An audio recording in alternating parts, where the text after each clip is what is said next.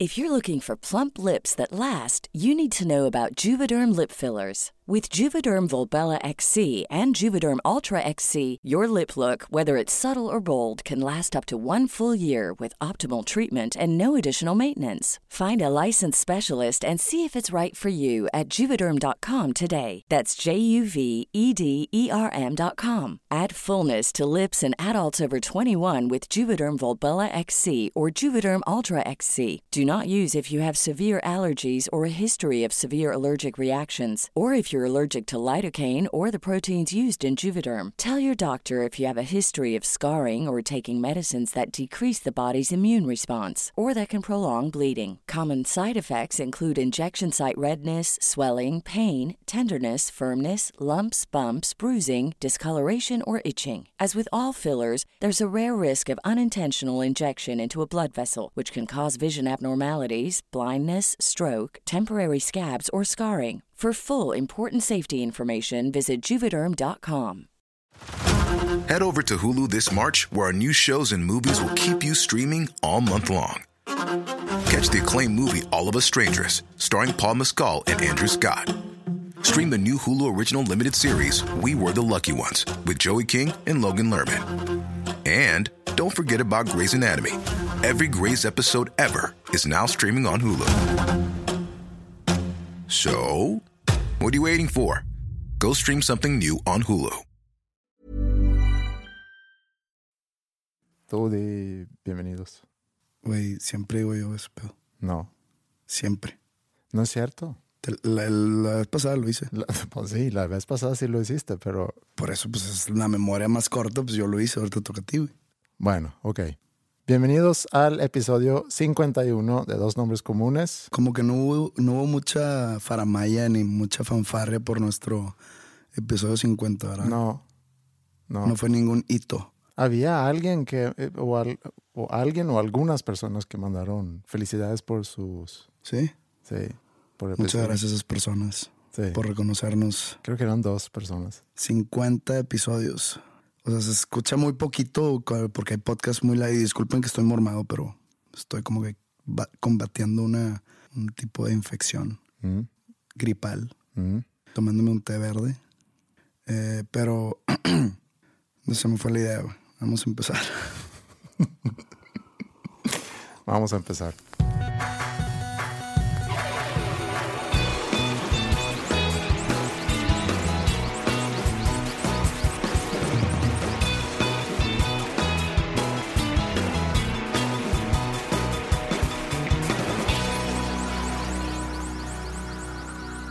Cuando los alumnos de School of Rock abrieron tu show en, en Pabellón M aquí en Monterrey, ese mismo día empezó la venta a- al concierto de Brian Wilson en el mismo lugar, en el pabellón M, que se llevó a cabo el jueves pasado, primero de diciembre.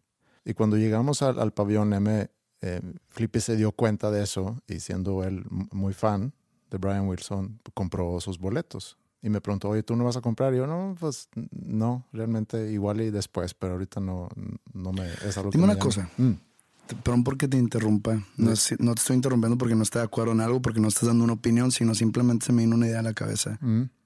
todos los músicos ten- tienen que ser o tenemos que ser fans por default de personalidades como John Lennon, Brian Wilson, eh, Radiohead. Parte de lo que te quiero platicar ahorita. Ah, ok, ok. o sea, Va. eh, tiene que ver con Pero eso. vamos a retomar este tema. Sí, vamos o sea, a- vamos a tocar esta pregunta. Porque si tengo como que una, una noción rara que todos tenemos que ser a huevo fans de ellos. O sea, que es, un, es una blasfemia decir que es que a mí la música de John Lennon se me hace X. Mm. Sí, es parte de, de ese tema. prosigamos, una disculpa. Entonces Flippy compró sus boletos y, y ya. Y hace un par de semanas me, me dice, oye, ¿sabes qué? Eh, mi esposa no va a poder ir al concierto. Quiero invitarte a ti a que tú, a que tú vengas conmigo. Te invito a cenar, unas copas de vino. Llegaron agarrados de la mano. Sí. God only knows. Se abrazaron y un beso en el cuello. Acepté porque sí había pensado en ir por, por, por todo el buzz que había alrededor del concierto. Yo nunca he sido fan de Beach Boys por canciones como esta, por ejemplo.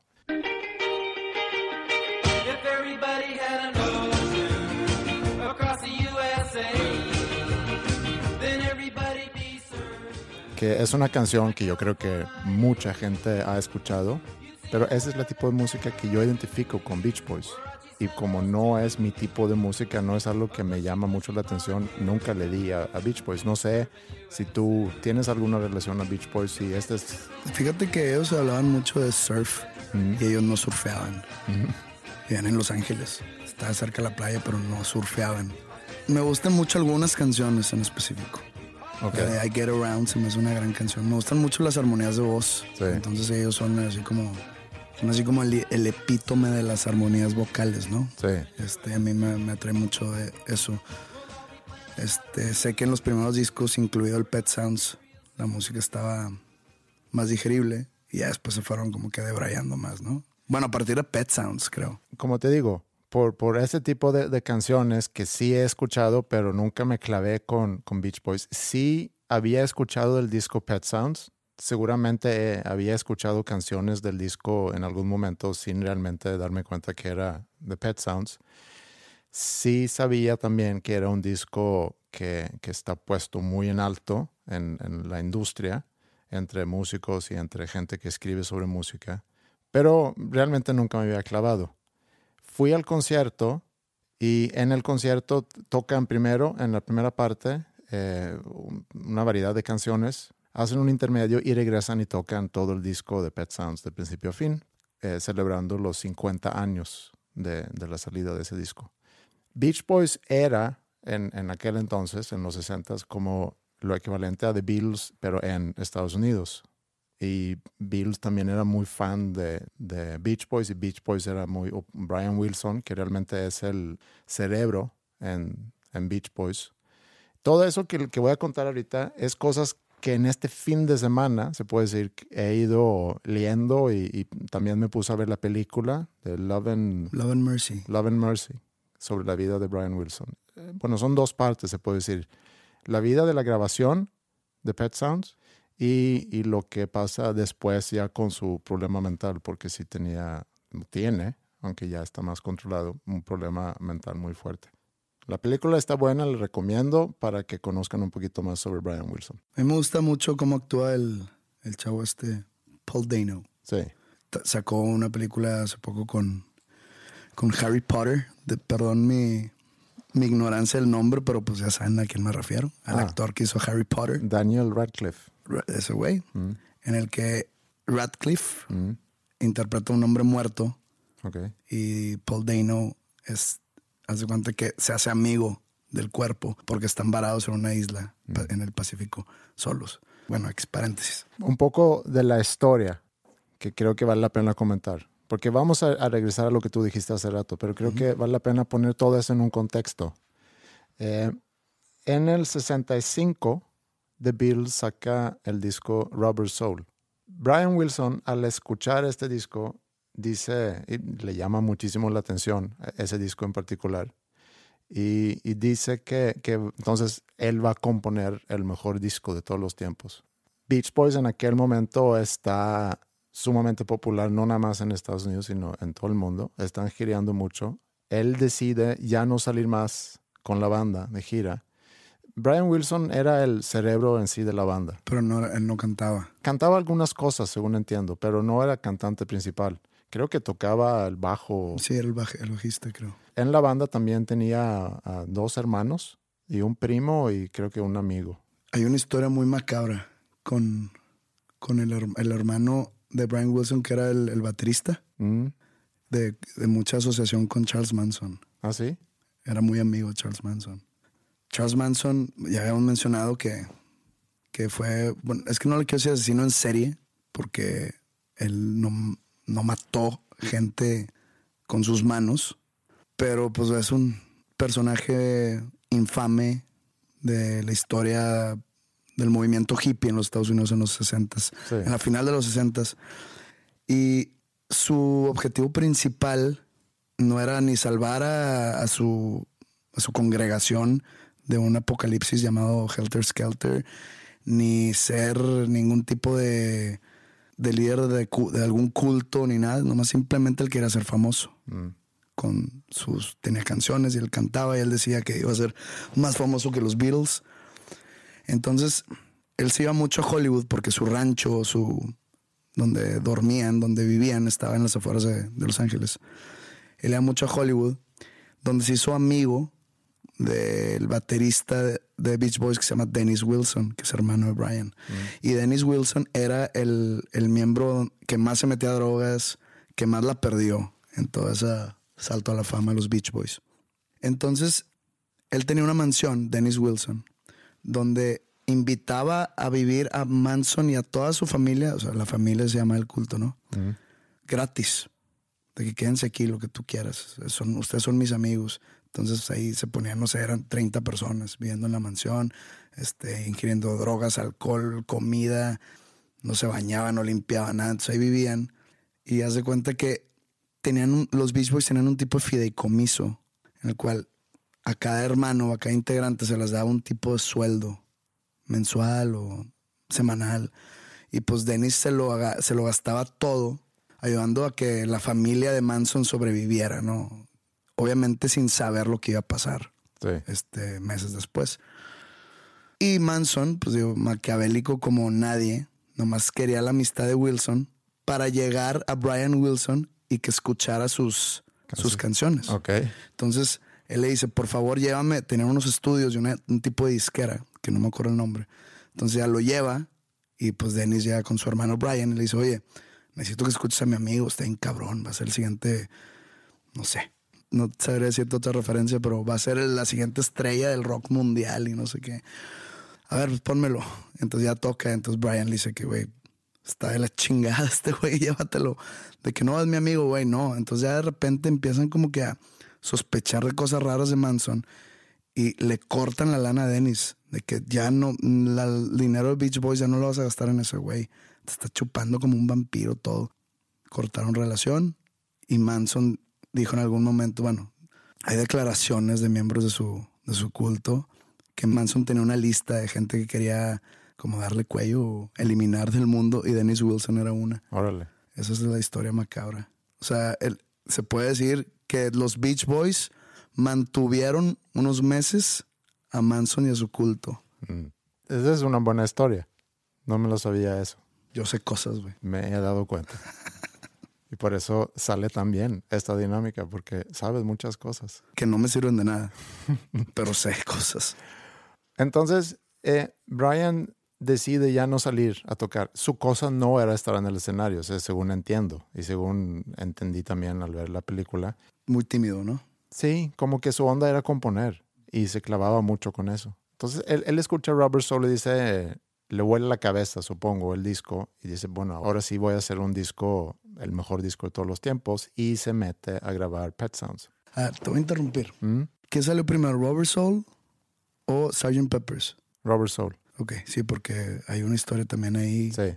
Sale, sí, es Robert Soul y luego 66 sale Revolver de Beatles y 67 sale Sgt. Pepper. Ok. Y Sgt. Pepper sale muy influenciado, inspirado por Pet Sounds. A eso iba. Sí, O sea, que, que creo que sale, sale Pet Sounds, ahora que yo, yo no sabía que Brian Wilson, eh, Robert Soul fue una gran influencia para él para decir, voy a hacer Pet Sounds, pero sí sabía que para Paul McCartney, al momento que escuchó Pet Sounds, sí, dijo, wow, voy a hacer el mejor disco de mi vida. sí. e hizo Sgt. Peppers. Sí. Brian Wilson en aquel entonces tenía 23 años. Digo, ponte a pensar cuando tú tenías 23 años, me pongo a pensar eh, ahorita, por ejemplo, en, la banda con, con la que trabajo, Serbia, que tienen ya 20 años, pensar que uno de ellos en unos tres años se meta a grabar un disco que todavía 50 años después sea considerado como una obra maestra. Está, está cañón que a los 23 años logras hacer eso. Está bien padre en la película cómo se mete y cómo se clava con, con la orquestación, eh, contrata músicos, obviamente. La banda está de gira, contrata a los mejores músicos de Los Ángeles y se pone a grabar eh, este disco. Y ya regresa la banda está listo de la el disco, gira. ¿no? Está- está, está listo el disco y se pone nada más a grabar, a grabar voces.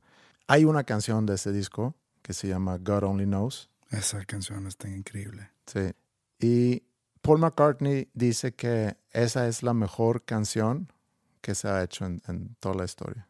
Como dijiste, Paul McCartney y seguramente los demás Beatles cuando escuchan ese disco a ellos se les vuelan las cabezas y dicen, bueno, ahora sí vamos a, a, meternos nosotros a grabar el mejor disco de todos los tiempos.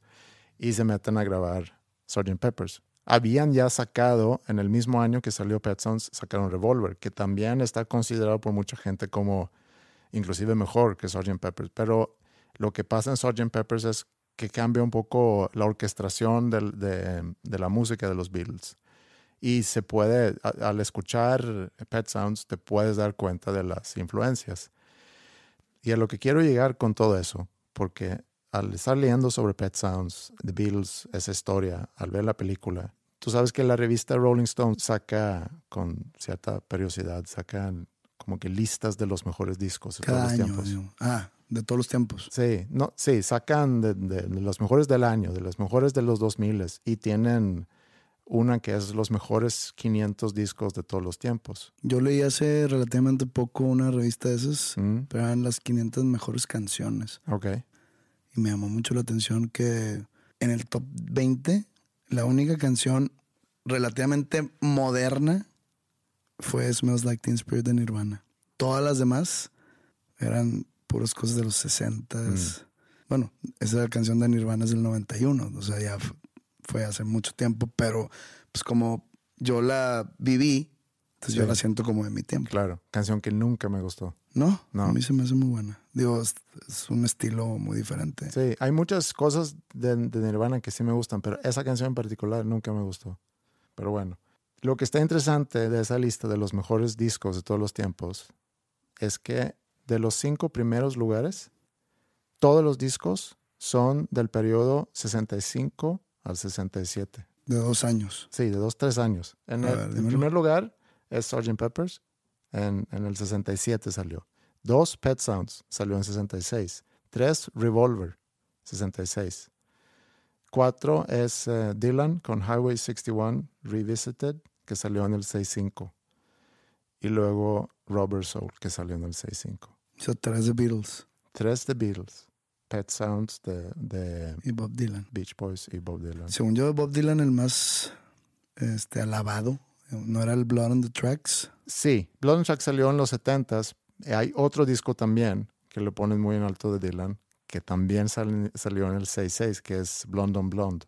Entonces, está interesante que en la historia de la música, en la cultura pop o de música rock, cuando nos volteamos y vemos, digo, esta es una revista con, con, seguramente, yo no sé cuál fue el proceso de sacarlo, pero... Pero, por ejemplo, veo que hay puro rock, o, no, no, no rock, sino puro, o sea, no veo pop. ¿Y por dónde me pones el thriller de Michael Jackson? Sí, thriller está en esa lista también, en, está en el top 20, no me acuerdo en qué lugar, pero está en el top 20. Y es de los discos más recientes que está en esa lista, porque casi todo... Porque es 8.4, 8.5. Sí, inclusive un poco antes, creo. 8, no sé, 8.2, 8.3, 8.4, por ahí. Pero bueno, esta música también lo puedes considerar pop. Pero siempre tienen tendencia rock. O sea, yo entiendo que el rock no es, un, no es una moda, y es como un estilo de vida. Mm. Y por más que yo en algunas ocasiones he dicho o he escrito que el rock está muerto, mm. yo me refiero al rock como género mainstream, como género popular, como género que tú prendes el radio y hay rock y hay bandas vigentes de rock sacando material nuevo. O sea, eso para mí está muerto. Y lo tomo a, este, análisis profundo en un capítulo de mi libro, Odio Odiar, capítulo que se llama Malditos Black Eyed Peas. Y ahí digo que el rock ya es un estilo de vida. O sea, por, por ejemplo, los grandes festivales son festivales de rock. Y va gente y van 100 mil personas un festival de rock. Y obviamente hay, ese argumento puede refutarme que tú dices que ya está muerto. Entonces yo digo, espérate, yo estoy diciendo que como un género vigente que está sacando cosas populares, masivamente populares, está muerto el rock. Porque, pues, por ejemplo, estaba viendo unos premios hace dos, tres semanas. Era, creo que los American Music Awards, sí, sí, eran. Sí, también los vi hace. Y de que salió el mejor artista rock. Y salió 21 Pilots. Salió, no la verdad no me acuerdo cuáles, pero estaba 21 Pilots y otros dos, los cuales ninguno tocaba rock. 21 Pilots, por más que sean de verdad y que están más como tendenciados hacia el pop o hacia el hip hop, no rock. Este, también antes, unos años antes, eh, Mumford and Sons era como que la banda de rock actual y pues Mumford and Sons no es rock. Mumford and Sons recae más como que en lo folk. A eso me refiero que el rock está realmente muerto como género vigente. Yo me acuerdo haber tuiteado algo referente a eso. Déjame ver qué, qué fue lo que puse. Porque precisamente lo que estás diciendo ahorita, yo tuve la misma reflexión. Porque saqué ahí un dato que según yo era interesante y que avala tu... Puse, no me acuerdo quiénes eran los nominados al, al rock alternativo. Estaba 21 Pilots y no me acuerdo qué otras bandas estaban, pero eh, en el 96, o sea, hace 20 años, las tres bandas nominadas en esa categoría eran Pearl Jam, Green Day y Nine Inch Nails. Ahí está. Sí. Pero también creo que son como ciclos. Eh, eso mismo digo en el, en el capítulo este Mm. del libro. Hace falta simplemente que un caca grande de la industria de la música en LA Mm. decida que ahora voy a apoyar a esta banda de rock. Sí. Le voy a meter billetes y se hace popular y va a regresar el género. No sé en qué tipo de forma, por ejemplo, hace, no sé, en el principio de este milenio, que salió Limp Bizkit y trajo de vuelta el new metal, ¿no? Y era como que el rock, pero pues era rock. Mm. Ahora cuando con la- el resurgimiento de Mumford and Sons y salieron 10.000 y 300, 400 bandas de folk y era como que el nuevo rock y es donde entraba yo de que "Pa, pa, pa, pa, pa, esto no es rock, no, no, no le llamen rock, no estoy diciendo que esté pinche porque había bandas buenas, Sí. And Sons es una gran banda Sí, que me gusta, pero no es rock, o sea, la- las cosas por su nombre. sí. Entonces te digo, o sea, Tony One Pilots, que también está chido, Nah. a mí sí me gusta porque se me hace, quitando que rapea como Eminem, se me hace una banda muy original, con un sentido del, de objetivo muy, muy real de lo que quieren. Y se me hacen, verdad, de neta, los dos güeyes. Pero volviendo al hecho que aparentemente en los años 65, 66, 67, hace 50 años, se compusieron y se sacaron los discos que hoy en día, 50 años después, consideramos como los mejores discos. Bueno, no consideramos, pero que considerados por ciertas personas, eh, los mejores discos de todos los tiempos. Y aquí es donde regresamos un poco a, a lo que tú dijiste al principio, tu duda me tienen que gustar esos discos. porque es que todos los músicos ponen tan alto a Brian Wilson, a John Lennon, a Paul McCartney, a The Beatles? Y si tú dices que, pues a mí no me gustan tanto, eso me hace menos músico o me hace menos Eso- esa es conocedor. mi duda. sí, Porque todos, todos, todos, todos son fans de John Lennon o de Paul McCartney. Toman como por religión que me gusta Beach Boys. Mm. Y pues digo, yo sí te digo que me gustan unas 10 canciones de Beach Boys. Y yo, si hubiera estado en la ciudad el pasado primero de diciembre, muy probablemente hubiera ido a ver a Brian Wilson. Mm. Y no por subirme al tren ni, ni sentirme eso, que dices de que pues, soy músico, tengo que ser fan de Brian Wilson. No, pues nomás quería ver algunas canciones que me gustan, no sé. Sí, había muchos músicos en el público. Sí, no, no lo dudo. Sí. Todos los músicos es, ah, no, es que Paul McCartney, es que John Lennon. Y sí, yo tenía muy subestimado a los Beatles, pero me empecé a meter en cuanto a la composición de las canciones y sí están muy cabrones. O sea, sí, sí son canciones demasiado peculiares y son grandes composiciones musicales. Pero ya que yo sea fan es diferente. O sea, por ejemplo, yo crecí con otra música. A mí no me da pena decir no soy fan de los Beatles. A mí no me da pena decir que pues, Brian Wilson y The Beach Boys. Eh, Sí, está bien, no te tiene que gustar la música, pero lo que, lo que sí podemos reconocer es la influencia que tanto Dylan como Beatles como Brian Wilson en este caso ha tenido en la música. Lo que a lo mejor yo pudiera decir desde afuera sin realmente saber de la carrera de Beach Boys, porque no sé qué se hizo o qué tanto se hizo después de, de Pet Sounds. Sé que tuvieron un, varios discos, sé que el disco que, que quiso hacer Brian Wilson después de Pet Sounds, como que otra obra maestra, no la terminó hasta en el 2004 y en el Inter sacaron... Smile. Sí, y en el Inter sacaron muchos otros discos. Pero Nunca algo que a mí me, me- me llamó mucho la atención, mientras Paul McCartney ha seguido, y John Lennon también, siguieron sacando mucho, mucha música. Si nos vamos de aquí 500 años, O sea, si nos vamos en el, al año 2500, Ujú. ¿Qué crees tú, eh, la gente en el 2500 se va a recordar de, de nuestra época en cuanto a música? creo que es tan lejano que haz de cuenta todo lo que está pasando en nuestra época, digamos de 1940 al 2040, Ujú. ya no va a existir en la historia, va, va a ser granitos de cosas, tipo como cuando nosotros hablamos de los 1200. Pero nos acordamos todavía de personajes de 1200, nos acordamos todavía de personajes de hace 2000 años. Por eso, no, pero es que es diferente lo icónico de Jesucristo o lo icónico de, no sé, de un Platón o Sócrates, que, perdón, por una banalidad como, Una banda. sí. Ok, pero está bien eso. Vamos a regresarnos pensando en la música. Si nos regresamos al, al barroco, por ejemplo. En el barroco que fue ah, en 1650, mil- 1650, 1700, más o menos. Estoy generalizando. Y todo el mundo sabe quién es Bach, todo el mundo sabe quién es Vivaldi. Pero son dos, imagínate, por cada época te acuerdas de uno. Un par. Yo me, me imagino que en esas épocas de Vivaldi o de Sebastián Bach, Mm. Johann Sebastián Bach, o de este, Smetana, o de esos, debió haber habido infinidad de músicos que no lograron nada. Al igual, por ejemplo, de los años 60, ¿te acuerdas de los Beatles? ¿Mm?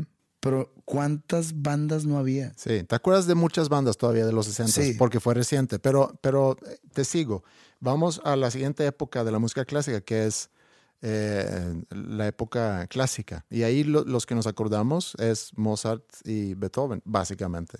Tchaikovsky o... Conocedores saben de, de muchos más compositores, pero digamos los compositores mainstream que, que todo el mundo, quiero pensar, puede decir, oye, ¿tú sabes quién es Mozart? Sí, me, suena su nombre, a lo mejor nunca escuchaste música de Mozart, pero, pero sí sabes quién es. El que sigue, que es el, el ya 1800, Chopin, yo creo que mucha gente ha escuchado de Chopin, pero no era el único compositor en aquel entonces. Y, y luego ya más pegados a los casi 1900, eh, Debussy o, o Ravel a lo mejor.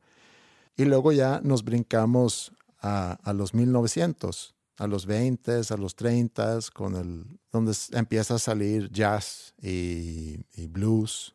Y luego ya en los 50 con Chuck Berry, con Elvis El bebop. y, y ya. Entonces, si nos viajamos 500 años de aquí, y como, como dices, mucha de la música que estamos escuchando ahorita, O sea, nadie tiene- se va a acordar de Tienes eso. que escoger a uno. Mm, ¿Quién nos va a representar musicalmente en el 2500?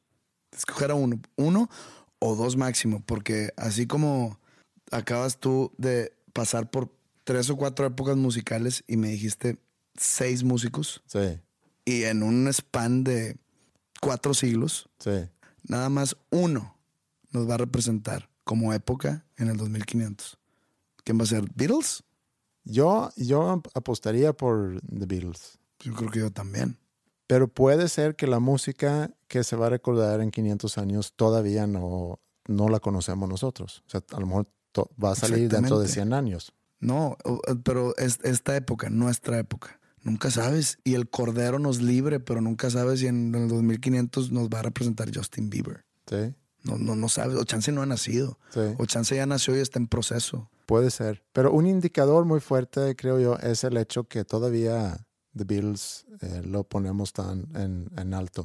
Beach Boys no creo, No. porque me puse a ver en esa lista de, de los discos populares y, y aunque Pet Sounds está muy arriba, eh, no encontré ni siquiera otro disco de, de Beach Boys en- entre los 100 más populares. A lo mejor entre los 100 más eh, populares puede haber otro disco que no me acuerdo cuál era. Pero a diferencia con The Beatles, que tienen el top 5, tiene tres. Y estoy hablando de una lista nada más. Hay Sí, está- otras está- listas. Estamos agarrando esa referencia. Sí. Debe haber muchos más. Exacto.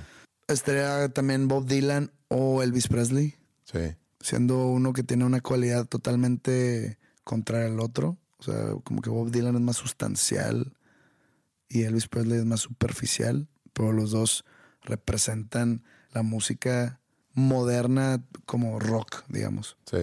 de una manera muy global. Creo que Dylan cambió mucho la forma de cómo componer una canción y creo que Elvis cambió mucho la forma de cómo presentar Cómo una canción. interpretarla. Sí.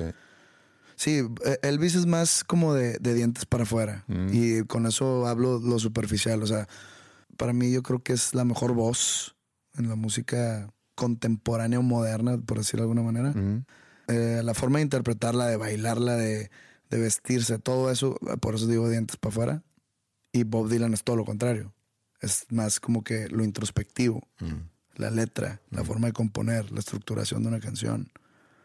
Entonces, o sea, son dos extremos, pero siento yo que todavía no superan a Beatles como el que nos va a representar en el 2500 como época musical.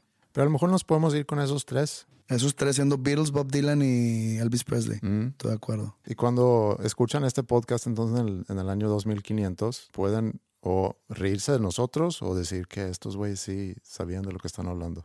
Claro.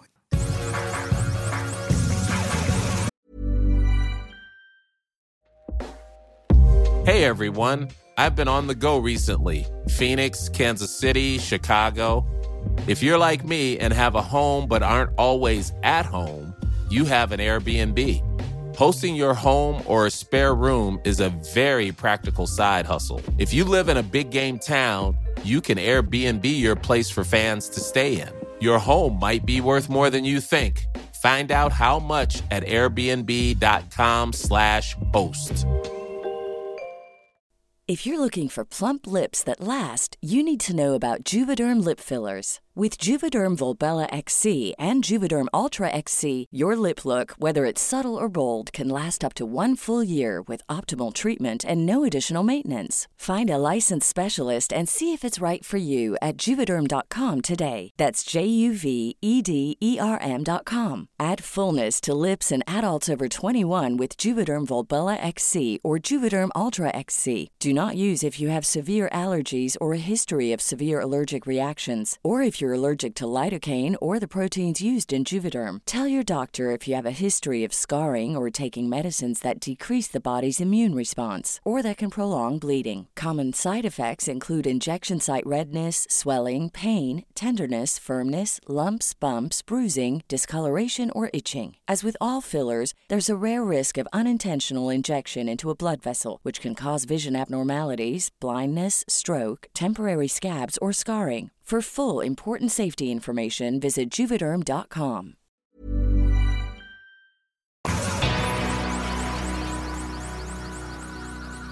Fíjate que tengo nuevamente gente que trabaja en la casa porque hicimos la remodelación. De hecho, de hecho hace un año precisamente me fui a vivir a, a casa de mi suegra y estuvimos ahí unos meses mientras estaban remodelando y todavía hay cosas que no se han terminado y ahorita están terminando unas puertas y llevan semanas que vienen eh, un par de días a la semana, pintan unas puertas, se llevan unas puertas, cambian unas chapas y luego ya desaparecen y luego ya regresan otra vez. Y el otro día estaban ahí cuatro personas y habían cositas que faltaba por hacer. En, en unas puertas había que cambiar unas chapas, en otras puertas había que pintarlas, en otra que había que arreglar algo del marco o que una puerta que no se cerraba bien. Llego a la casa, estaba Ingrid y están cuatro personas ahí afuera en el patio como que pintando una puerta. Y le pregunto a Ingrid, oye, ¿ya terminaron con, con las demás cosas? Y me dice, no, no, no. De hecho, apenas están empezando a pintar la puerta. Porque llegaron en la mañana y no les faltaba algo, les faltaba una brocha o les faltaba, no sé, una pintura. Y la persona que, que se encarga de, de ellos iba a traerles esa cosa que, que les faltaba. Y me dice Ingrid, y yo sabía que él iba a llegar más o menos en la hora de la comida y seguramente ya trayendo esas cosas les iba a tocar comer. Y dicho hecho, llegó la persona con las cosas y dijeron, no, nada más, ahorita toca la hora de la comida, entonces comemos y luego ya empezamos a trabajar. Y le decía Ingrid, pero realmente se necesita cuatro personas para pintar una puerta. No puede dos o una persona pintar la puerta, otra persona cambiar chapas, otra persona ir avanzando en otras cosas. Y nada más me, me dice, pues sí, eso es lo que yo digo, pero así es. Bueno, y el mismo día en la tarde llegué a la escuela y le dije a un amigo en, en la escuela eso, que no entiendo dónde está ese orgullo en, en saber que estás haciendo un, un, buen trabajo. ¿Por qué es que a ciertas personas les rige, no sé si esa es la expresión, pero les rige esa ley del mínimo esfuerzo? Y me dice, es que no es el orgullo del trabajo, sino es el te chingué. Eso es lo que rige. Es el poder decir, ah, lo chingamos. Y me topé con un artículo muy interesante que hablaba sobre eso, que te quiero leer una parte de ese artículo para ver tú qué piensas de eso. Ese artículo lo escribió Alexis González, no sé quién es, pero así se llama y hay que darle crédito por haber escrito esto. Eh, y él lo liga con, con Santa Ana, que vendió una parte de México a Estados Unidos. ¿Qué sabemos sobre Santa Ana? Santa Ana fue presidente de México en los 1800 él para, es lo que tengo entendido, ¿eh? puedo estar mal. Creo que está en la cárcel y para agarrar su, su libertad de vuelta, pues era, era una gran parte de territorio y él lo cedió para salir de la cárcel. Eso es lo que tengo entendido. Lo que sí sé es que hay una historia muy buena, que no sé si sea leyenda urbana, pero me la contaron que cuando él estaba en la cárcel, él como que tenía algún tipo de contacto que le traía de un, creo que era de Veracruz, una goma que salía de un árbol. Lo, se la metía a la boca para mascar. Y era como un chicle. Entonces él estaba así mascando, ¿no?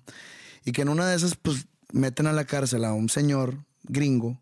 Y pues estando ahí platicando y conviviendo, que Santana le ofrece que empiece a comer el señor. Dice, oye, ¿esto qué es? No, pues lo mando pedir allá de Veracruz, es de un árbol.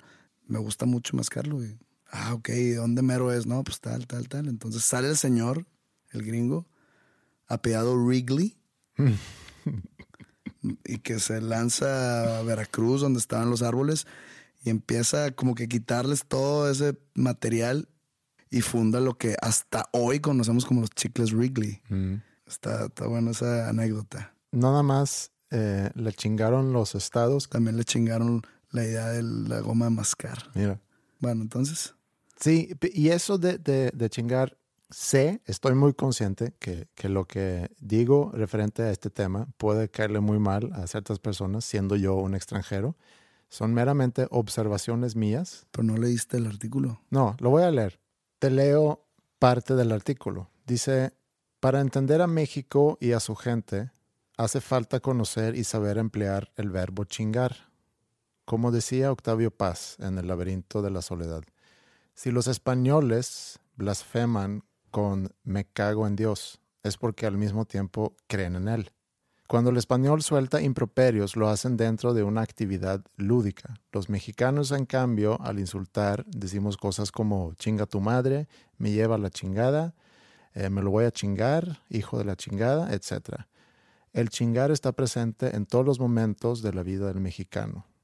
Si le hacemos caso a Paz, en el imaginario de los mexicanos solo existen dos tipos de personas, el que se chinga a los demás y al que se chingan. Lo chingado es pasivo, inherente, abierto, mientras que el que chinga es activo, agresivo, cerrado. Quizá es por eso que el mexicano es estructuralmente machista, porque en la vida, vista como un combate de antagónicos, no desea ser el chingado quiere ser el chingón. Mira, sí, sí estoy de acuerdo. A lo cual no estoy de acuerdo es en algo que ya se habíamos discutido antes. Está enfocado a México porque ese señor o, señora Alexis puede ser también hombre o mujer. Vive en México, lo aplica a lo mexicano. Pero estoy seguro que en Dinamarca también se chingan y también han de decir que no, aquí la cultura del, del danés es chingarte al otro. Igual si te vas a Mozambique, ha de haber algo igual. Y en Australia, algo similar. No más que eh, eso es lo que a mí no, no estoy de acuerdo siempre que dicen con mexicanismos, porque pasa en todo el mundo. Ya habíamos hablado de lo arreglé la mexicana y le puse ahí unas dos, tres ligas y le hice un nudo y ya quedó. Eso lo hacen en todos lados. Y en Bolivia decir, ah, la arreglaba la boliviana. A mí no me gusta y no, no es que me ofenda, porque no soy tan susceptible. Pero no me gusta que sea el chingar sea exclusivo al mexicano, pero por supuesto que no. Es simplemente naturaleza humana. Y no es que lo que tú dijiste al principio, tu ejemplo de las puertas. Los trabajadores no te quieren chingar. Simplemente o son huevones o como no hay ningún tipo de motivación e incentivo en sus trabajos y muy probablemente no les guste su trabajo, no le van a echar el, el extra. No es te chingué. El te chingué es cuando te roban dinero, cuando te hacen pagar de más por algo, cuando tú pagas algo y te entregan algo de baja calidad, cuando eso sí es te chingué. En tu ejemplo creo que no aplica el te chingué porque estoy puedo estar 90% seguro que simplemente es no sé, poco profesional, simplemente es falta de motivación, falta de incentivo para hacer un trabajo mejor. O sea, no, no es como que tienen un nivel al que, oye, si instaló esta puerta muy bien, me van a subir el puesto. Pues no. No, y sí entiendo eso. Y sí, sí estoy de acuerdo contigo que eso de chingarte a alguien más no es exclusivo aquí. Pero yo nada más ahorita hacía referencia a, ese texto, ese artículo que leí sobre, dando una explicación al verbo chingar. Y él lo está ligando a que en México pueda haber ese resentimiento que viene desde Santa Ana. Yo sigo muchas redes sociales en Suecia, a varias personas en Suecia, leo el periódico, sigo, me trato de mantener más o menos al tanto con el debate en Suecia. Y lo que ha pasado en los últimos años en Suecia es que está, ahorita que platicamos sobre los discos de The Beatles y, Brian Wilson y Bob Dylan, que hay ciertas opiniones que son muy aceptadas o que son como mainstream, que es lo que tú tienes que pensar y cuando tú no piensas así, la gente te empieza a tirar. Ahorita en Suecia, ese que de hecho tiene un nombre, se llama el pasillo de las opiniones. Y ese pasillo se ha hecho cada vez más angosta. Y tienes que balancearte dentro de ese pasillo para no, para no correr el riesgo de que te empiecen a tirar o que te empiecen a es, chingar. es como un tipo de sinónimo de políticamente correcto. sí. Tienes que caminar por ese mini pasillo, porque si te sales, eh, cabrón. Exacto. Y es lo mismo que pasa en redes sociales. O sea, en redes sociales aquí la gente está a la expectativa de que alguien la cague para chingar. ¿Por qué? Porque es, un, es una herramienta muy fácil. Y no quiero sonar así como rencoroso diciendo, porque siempre digo que ah, es bien fácil mentar madres detrás de una, de una pantalla con un avatar que es anónimo y con un nombre que no es el tuyo. Pero es que así es. O sea, no, no es necesario que yo lo repita. O sea, es muy fácil para el ser humano culo mentar madres. Pues yo, yo, yo siendo el receptor de muchas mentadas de madre vía redes sociales, en, en persona nadie me ha mentado la madre. Es increíble. No lo pidas. No, no, no. O sea, una mentada de madre que sí, igual, igual que como me ponen. Dímelo en mi cara. Nadie me lo va a decir. ¿Por qué? Porque tienen el escudo de la red social, Sí. que le brinda la red social más bien. Entonces eso pasa igual lo que tú dices que pasa en Suecia, pasa aquí en México también. Todas estas eh, características o fenómenos que estamos hablando de sobre que yo te chingo, para yo salir avante de algo te tengo que chingar y luego jajaja, me chinga Andreas. Eso no es exclusivo de México, es ex- eh, no quiero decir ex- exclusivo de la raza humana, pero es naturaleza humana. Ser mejor que tu vecino, tener mejores cosas que tu compañero, este, que te vaya mejor que tu, a, a tu mejor amigo, inclusive en parejas, en cónyuges, ganar más dinero que el otro, porque es el que gana más, el que gana más dinero es el que tiene como que la primer voz dentro de la casa, ¿no? Entonces es simplemente competencia humana que siento yo que es muy estúpida a veces, pero que es naturaleza del ser humano, simplemente. Que aquí en México se populariza mucho por el, el- el- el macho, Ujú. el de que te chingué, yo soy más chingón porque te chingué. Ujú. También pasa en Alemania y en Suecia, tú me lo acabas de decir, las redes sociales nada más están es- esperando que alguien la cague para írselas encima, igual aquí, igual en Estados Unidos. Si en algún momento pudiéramos considerar, aunque sé que no estás de acuerdo tú, pero partiendo de, de- de lo que escribe esta persona, si pudiéramos considerar en algún momento eso de chingarte a los demás como algo no único ni exclusivo, pero algo común en México, Yo no estoy diciendo que no estoy de acuerdo con, con el artículo. Yo estoy de acuerdo con el artículo, que eso pasa en México, sí, pero no pasa exclusivamente en México. Dan la referencia del- de las langostas o los cangrejos en la tina. Se empieza a salir uno de la tina y lo jalan. Sí. Cuando uno empieza a sobresalir, Mm, el otro lo tira para abajo que porque tú y yo no. Como que el- entra el factor envidia. sí. Y eso pasa mucho aquí, pero no porque pase mucho aquí, no pasa en Canadá. No, y sabes que ese mismo pasa también en Suecia, pero se viste de otra forma. Aquí en México lo vemos como, mira, cuando un cangrejo empieza a salir, viene otro y se para encima del cangrejo para, para llegar más rápido o para salir a costa de la otra persona. En Suecia pasa algo similar, pero no es para salir adelante a costa de otra persona, sino cuando tú ves a alguien que empieza a sobresalir, empiezas a hablar mal de esa persona y le empiezas a decir, no vayas a creer que tú eres especial porque tú no eres especial. Tú no eres más que los demás. Es un fenómeno que en Suecia se llama la ley de Yante. ¿Quién es Yante? Yante viene de, de- de un libro eh, que se escribió, no sé, en los 30 que no sé cómo se llama en español, no sé, si, no sé cómo traducirlo, pero en, en ese libro se habla sobre una ciudad eh, que se llama Yante. Es una ciudad, ¿Cómo escribe? W-L-A-N-T-E. no, J-A-N-T-E. Ok. y describe en el, el libro a la gente que vive en esa ciudad de manera muy negativa, como gente muy negativa. Y no sé realmente por, por qué razones se popularizó esa expresión como la ley de Yante, pero lo que dice la ley de Yante es eso, que no vayas a creer o pensar que tú eres de más o que tú eres especial. Y eso es algo que se ve mucho en la, en la cultura sueca, que aunque estás pensando que estás haciendo cosas muy bien, sabes que no está bien visto proyectar que estás muy contento, orgulloso con tu mismo trabajo, sino em- empiezas más bien a, a menospreciar lo que tú has hecho para no caer como una persona que se cree de más. Pero, ¿qué tiene de malo el expresar que estoy muy orgulloso de mi trabajo? Nada.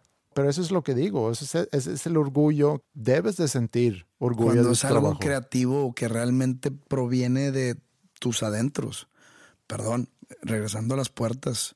Colocar una puerta en sus rendijitas o en sus bisagras no es un trabajo del cual el puertero va a estar orgulloso. Simplemente pues, la puse y pues ahí está, ya.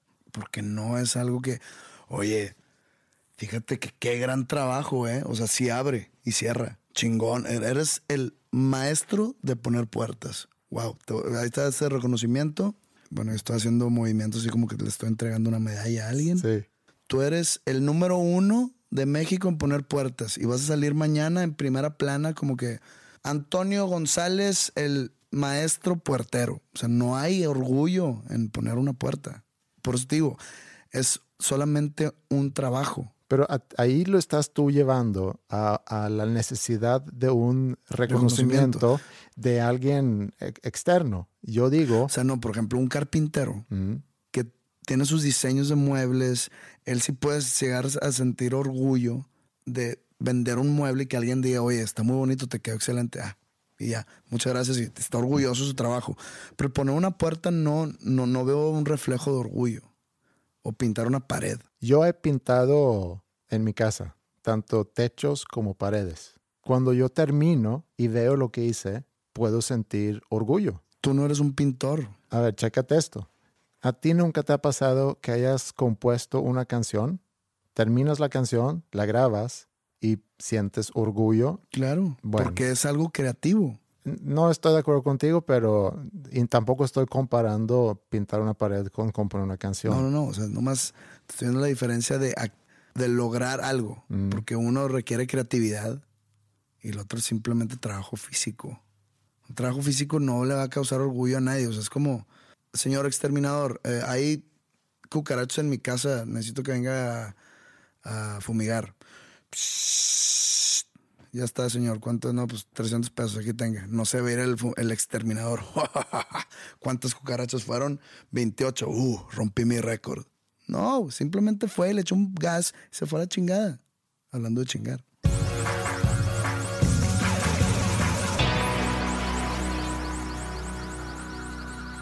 El otro día vi un post de mi hija menor en Instagram, felicitando a, una amiga de ella. Ella tiene 10 años. A lo mejor no debería tener Instagram, eso es a lo mejor otra discusión, pero bueno, tiene Instagram y tiene ahí unas cuantas amigas. Y vi ese post y, y me acordé de lo importante que eran los amigos cuando tenía esa edad, o cuando teníamos esa edad, porque creo que no, no es nada más algo único mío, sino que tú también seguramente sentías eso. Y le echaba muchas flores en ese post y me conmovió lo tanto, y yo sé que quiere mucho a esa amiga, es, es alguien con quien se junta casi todos los días, hablan todos los días, eh, eh, van al, mismo colegio, es una muy, muy amiga, es su mejor amiga. Y yo también a aquella edad tenía mis mejores amigos, pero también eh, me acuerdo lo frágil que era la relación con los amigos, porque podía pasar cualquier cosita y, cuestionabas tu relación con tus amigos. Eso es antes de que le empieces a tirar la onda a chavas. Y tu mundo realmente era pues, tus papás, tu familia y tus amigos y la relación con tus amigos. Y por ya haber pasado por todo eso, ya por haber vivido todo eso, sé por lo que ella va a pasar. Hace unos episodios también platiqué sobre ese caso, pero, pero en el caso con mi hija mayor, lo que ella va a enfrentar ahorita en la adolescencia. Y a Mila, que tiene 10 años, pues ella va a pasar por eso ahorita con, con sus amigos y con sus amigas, que va a haber muchas decepciones. Por ejemplo, cuando tu mejor amiga de repente se hace muy amiga de alguien más y ese conflicto, esa decepción que vas a sentir. Y te quiero compartir nada más tres recuerdos que yo tengo de esa edad. Y no es para comentarlo mucho, son como fotos Polaroids que, que, se me vino a la mente al, al, ver ese post de ella en Instagram y al pensar sobre eso. Y si tú lo quieres comentar, está bien. Yo no lo voy a comentar mucho, sino a lo mejor va a hacer que tú te acuerdas algo de, de cuando tú tenías esa edad. Okay. Y son recuerdos que de una u otra forma me han formado como persona, que han tenido mucho que ver con, cómo soy yo hoy. El primer recuerdo es cuando tenía 10 años y estaba jugando en la calle afuera de la casa de, de mi en aquel entonces mejor amigo. Estábamos en cuarto de, primaria y casi todos los días des, después de la escuela íbamos o a mi casa o a su casa a jugar. Y él tenía unos hermanos mayores y estábamos con ellos jugando en, en la calle. Estábamos jugando fútbol en la calle. Y uno de ellos tenía que pasarme y el hermano mayor le dijo, te lo pasas más fácil brincándotelo que sacándole la vuelta, haciendo referencia a que yo era gordo. Y eso es algo que todavía me, me acuerdo mucho. Creo que todo el mundo tiene ese tipo de recuerdos. Todos, todos, todos, todos. Yo tengo recuerdos así muy aislados de cosas, pero pues no necesariamente no divertidas, sino simple cosas que nunca se están a olvidar. Sí, en aquel entonces nos dio risa, pero también es algo con que yo he vivido toda mi vida. Uh -huh. Otro recuerdo, 11 años, un año después, un muy amigo mío, hoy en día muy amigo mío, él era un competidor mío por otro amigo, se puede decir, que, que yo había conocido en, en kinder. Eh, yo entré en primero de primaria conociendo realmente a, a una persona y esa persona era mi amigo desde kinder. Y en nuestro mismo salón había otro chavo que también era amigo por otro lado de, de, mi amigo. Entonces había como una rivalidad entre nosotros dos por ese amigo que teníamos nosotros en común. Y los dos queríamos ser mejores amigos de él. Y por lo mismo, por muchos, muchos años existía esa rivalidad. Y ya varios años después, eh, su papá era stuntman y era algo famoso. En, en, aquella época era famoso, reconocido, salía en la tele. Pero no era su papá biológico, sino su mamá se había divorciado eh, joven, o cuando mi amigo era, era joven, y se volvió a casar con, este, con ese stuntman. Y me acuerdo que estábamos en un recreo en el colegio y venían chavas de otro salón de, de un año mayor que nosotros y, y, hablaban sobre, pues tu papá, ayer vi a tu papá en la tele y que tu papá y queremos un autógrafo y tú con tu papá tan famoso, etc. Y a mí me calaba mucho eso. Y les decía, ni siquiera es su papá de verdad. Vale, qué salvaje. Sí. Y es algo que hasta la fecha arrepiento mucho haber dicho. Mi única defensa es que tenía 11 años. Pero me acuerdo que eso causó que sus papás llamaran, llamaran a mi casa y teníamos que ir a su casa a hacer como una reunión a platicar ese tema. Y todavía me da, me da pena cuando pienso en eso. Hoy en día somos muy, muy amigos. Es de los pocos amigos, tanto él como el otro amigo que tenemos en común. Seguimos juntos y cada verano cuando yo voy a Suecia nos vemos. ¿Cómo se llama? Sven Svensson. No, se llama Jacob o Jacobo en, Jacob. Jacob. Y el otro amigo se llama Peter. A los 12 años, otro muy amigo mío, con quien sigo en contacto todavía, más esporádicamente, pero en aquel entonces éramos muy, muy amigos. Pero esto lo que pasó cuando teníamos 12 años, chingó nuestra amistad por, varios años. Íbamos en camino del colegio a, a mi casa, íbamos a ir a jugar, y él me cuenta de otro chavo en su salón que él sabe que la mamá de este chavo está muy enferma y que pronto se va a morir. Y a mí se me hizo muy fuerte eso. Días después me acerco a ese otro chavo y le digo, oye, me contó fulano que tu mamá está muy mala y que se va a morir. Hasta el día de hoy no sé por qué hice eso. O sea, ¿qué iba yo a ganar con eso? Y yo no sé si estaba buscando eh, ser empático con él o si quería ser chismoso nada más o si nada más quería chingarle a mi amigo por haber soltado eso y se armó un escándalo. Y en el colegio nos juntaron y, él, obviamente mi amigo, negaba haber dicho eso. Y yo, seguro que lo había dicho, defendía mi punto. Y como teníamos muchos amigos en común y nos juntábamos siempre en bola, yo ante los demás amigos tenía que defenderme y decir que sí me lo dijo.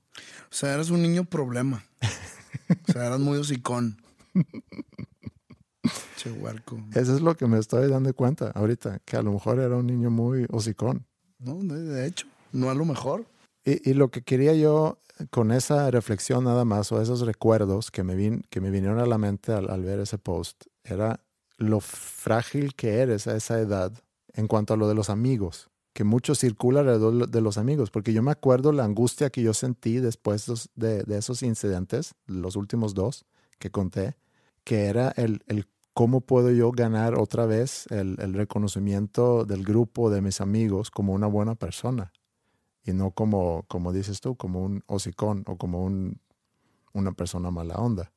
No fue algo que sufrí mucho porque luego ya se perdonan las cosas muy rápido y muy fácil a esa edad también. Creo que el ciclo de la vida va de niño y adolescentes. Lo más importante para ti son, o sea, además niño, tus papás, ¿no? Tus papás. Mm. Tu mundo circular de tus papás. Lo quieres un poco y se extiende hasta la adolescencia. Que tus amigos es tu prioridad número uno. O sea, puedes mentarles su madre a tu papá o a tu mamá porque no te deja ver a tus amigos, a tus amigos. Y tus amigos es el, lo número uno. Y luego sales de la adolescencia y se puede decir que están los amigos, pero también está la niña que te gusta. Como tus prioridades, ¿no? Tus papás y tu familia están en segundo plano. O sea, como que ahí los tienes por dados. Luego te haces más grande y tu prioridad es el trabajo. Después vienen los amigos o la novia y, luego ya es tu familia, tu propia familia.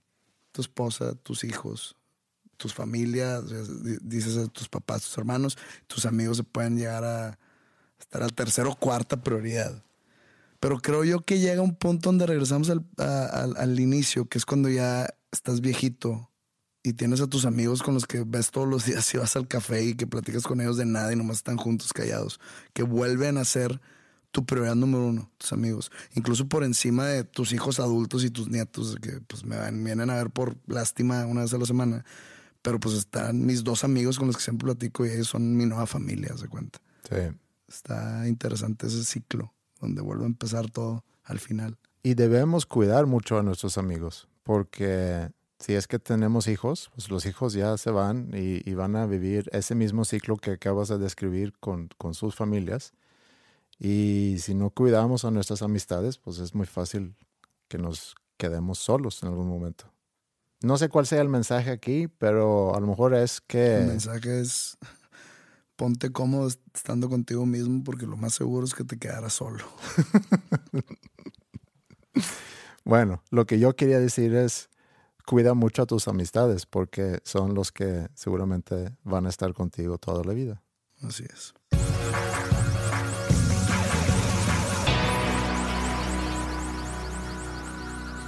La próxima semana nos volvemos a escuchar. El próximo episodio va a ser el último episodio de la temporada y luego ya vamos cada quien a celebrar Navidad por su lado. Porque tú vas a ir a, tocar en otras partes del mundo y luego ya te, vas a Estados Unidos para celebrar Navidad. Así es. Yo me quedo aquí. De hecho, viene mi mamá de visita y, y vamos a celebrar Navidad aquí con ella. Eh, bueno, todavía tenemos un episodio más antes de felicitar a todo el mundo y desearles una feliz Navidad, pero nada más para que sepan que este es el penúltimo episodio de esta temporada y regresamos no sé cuándo. ¿Tú sabes cuándo? Pues la verdad no, no tenemos fecha de que sirve que te diga enero 15, si luego no salimos en enero 15. La gente lo se decepciona. Mm. Entonces mejor dejemos pendiente la fecha de la cuarta temporada, pero de que va a haber cuarta temporada, va a haber cuarta temporada. Muy bien. Métanse, como siempre, en facebook.com diagonal dos nombres comunes para comentar sobre esto. Pueden también enviarnos mails a podcast nombres y en Twitter estamos como dos, con número dos, nombres comunes. ¿Algo más antes de terminar? Pues nomás tengo que llegar a mi casa a taparme echando unas medicinas para esta gripa. Que te mejores y también aprovecho para desearles lo mejor para todos que están escuchando. Nos escuchamos en una semana más. Nos vemos pronto y gracias por su atención.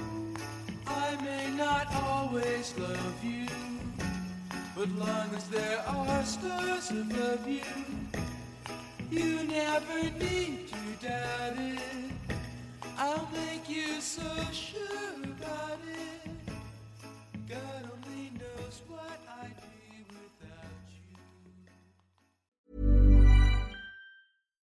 If you're looking for plump lips that last, you need to know about Juvederm lip fillers. With Juvederm Volbella XC and Juvederm Ultra XC, your lip look, whether it's subtle or bold, can last up to one full year with optimal treatment and no additional maintenance. Find a licensed specialist and see if it's right for you at Juvederm.com today. That's J U V E D E R M.com. Add fullness to lips in adults over 21 with Juvederm Volbella XC or Juvederm Ultra XC. Do not use if you have severe allergies or a history of severe allergic reactions, or if you're allergic to lidocaine or the proteins used in Juvederm. Tell your doctor if you have a history of scarring or taking medicines that decrease the body's immune response or that can prolong bleeding. Common side effects include injection site redness, swelling, pain, tenderness, firmness, lumps, bumps, bruising, discoloration, or itching. As with all fillers, there's a rare risk of unintentional injection into a blood vessel, which can cause vision abnormalities, blindness, stroke, temporary scabs, or scarring.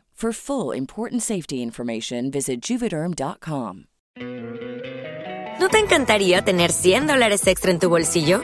Haz que un experto bilingüe de TurboTax declare tus impuestos para el 31 de marzo y obtén 100 dólares de vuelta al instante. Porque no importa cuáles hayan sido tus logros del año pasado, TurboTax hace que cuenten. Obtén 100 dólares de vuelta y tus impuestos con 100% de precisión, solo con Intuit TurboTax. Debes declarar para el 31 de marzo. Crédito solo aplicable al costo de la presentación federal con Turbo Tax Full Service. Oferta sujeta a cambios o cancelación en cualquier momento.